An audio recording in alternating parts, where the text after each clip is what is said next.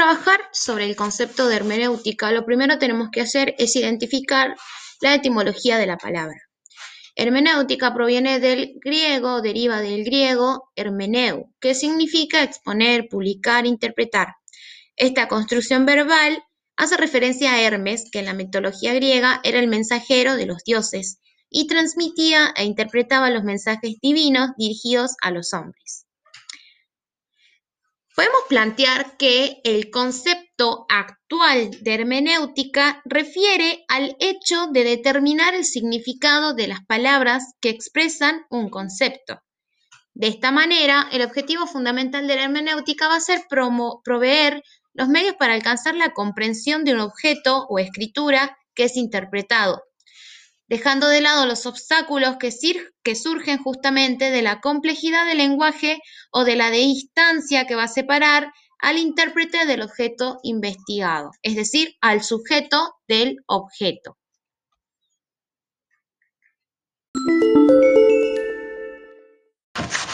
Sobre el método hermenéutico o el método histórico hermenéutico, lo primero que tenemos que hacer es entender que es un tipo de investigación cualitativa, lo que hace este método es posibilitar el avance del conocimiento humano, no solo sobre los textos escritos, sino sobre el mundo simbólico y cultural que el hombre plasma en sus acciones.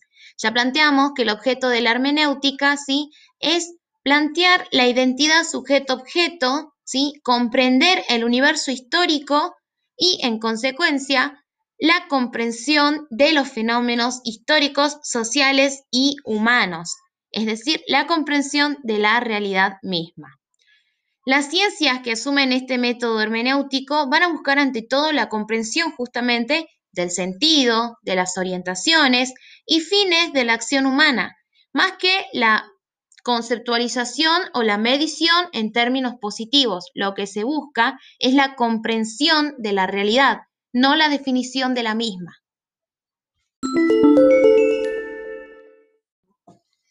Sobre el objeto de la hermenéutica, es decir, el objeto de estudio, lo que podemos plantear es que cualquier objeto, en realidad, cualquier objeto, cualquier cosa, podríamos decir, que tenga un obstáculo en su interpretación espontánea, es el objeto de estudio de la hermenéutica.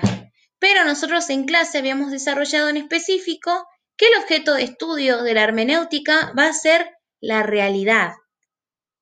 Entendiendo la realidad como un conjunto de textos, de relatos, de mitos, de narraciones, ¿sí? de instituciones heredados que van a fundamentar nuestro conocimiento de lo que es el mundo y lo que es el hombre. El ser, entonces, va a pasar a ser lenguaje, y únicamente el lenguaje posibilita lo real, posibilita la realidad. En tanto, es el medio a través del cual ser se deja oír. En este caso, podríamos decir que el objeto de estudio de la hermenéutica o nuestro objeto de estudio en este apartado sobre la hermenéutica es el ser y la realidad.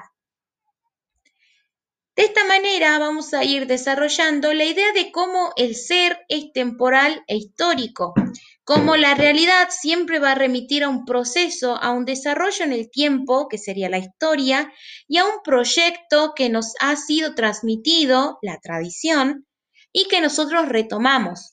Por eso, entender el mundo es tomar conciencia histórica, ¿sí? Tomar conciencia de la, de la realidad histórica y procesual, de nuestra visión del mundo y que ésta siempre va a ser parcial, relativa y contingente.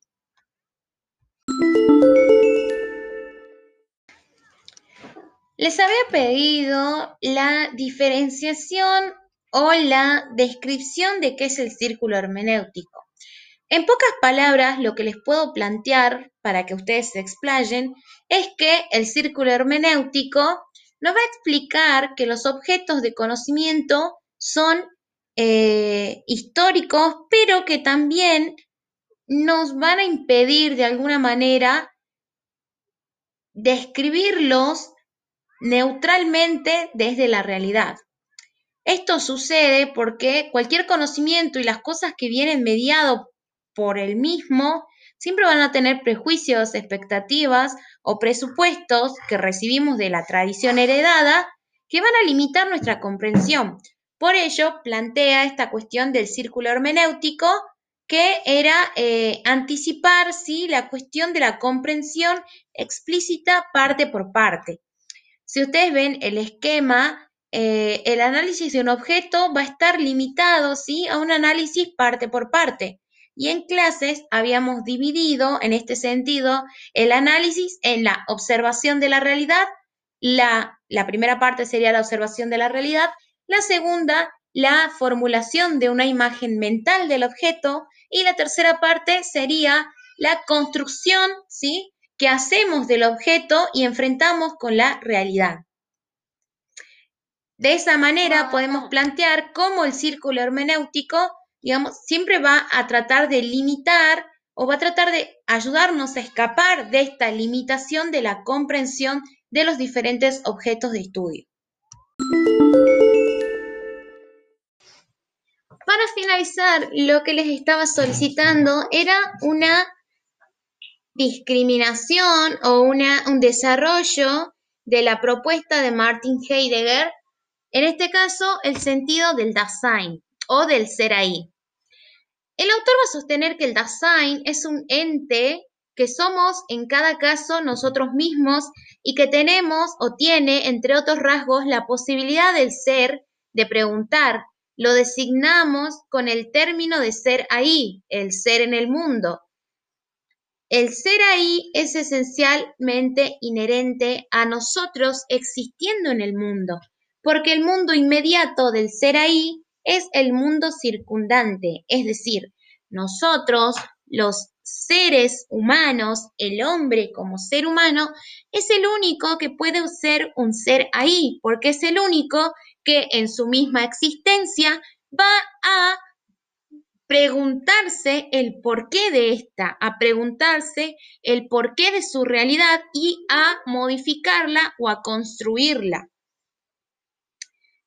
Quizás pueda sonar un poco repetitivo, pero la idea del ser ahí es que éste comprende el mundo y se interpreta a sí mismo, es decir, el sujeto del ser ahí se convierte en intérprete de su propia existencia y al hacerlo va a comprender su trayectoria espacio y temporal, que es además una parte de la historia colectiva. Es decir, nosotros entendemos nuestra propia existencia como parte de la existencia general de todos los seres. Por ello, cada sujeto hace una interpretación, comprensión de sí y del mundo que habita. La propuesta de Heidegger, ¿sí? Es comprender, ¿sí? Eh, es entender que la comprensión implica conjugar el horizonte del presente con la tradición del pasado.